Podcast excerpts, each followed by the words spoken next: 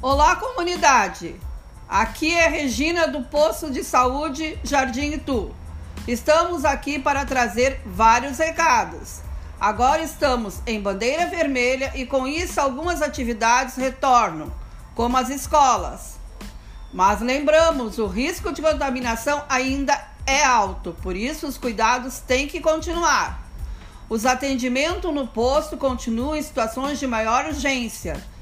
Para consultas de rotina ou outros problemas, entre em contato pelo WhatsApp do posto. Estamos realizando a vacinação da gripe e a partir do dia 11, terça-feira, serão incluídos idosos e professores. Contem com a equipe de saúde Jardim Itu e até a próxima.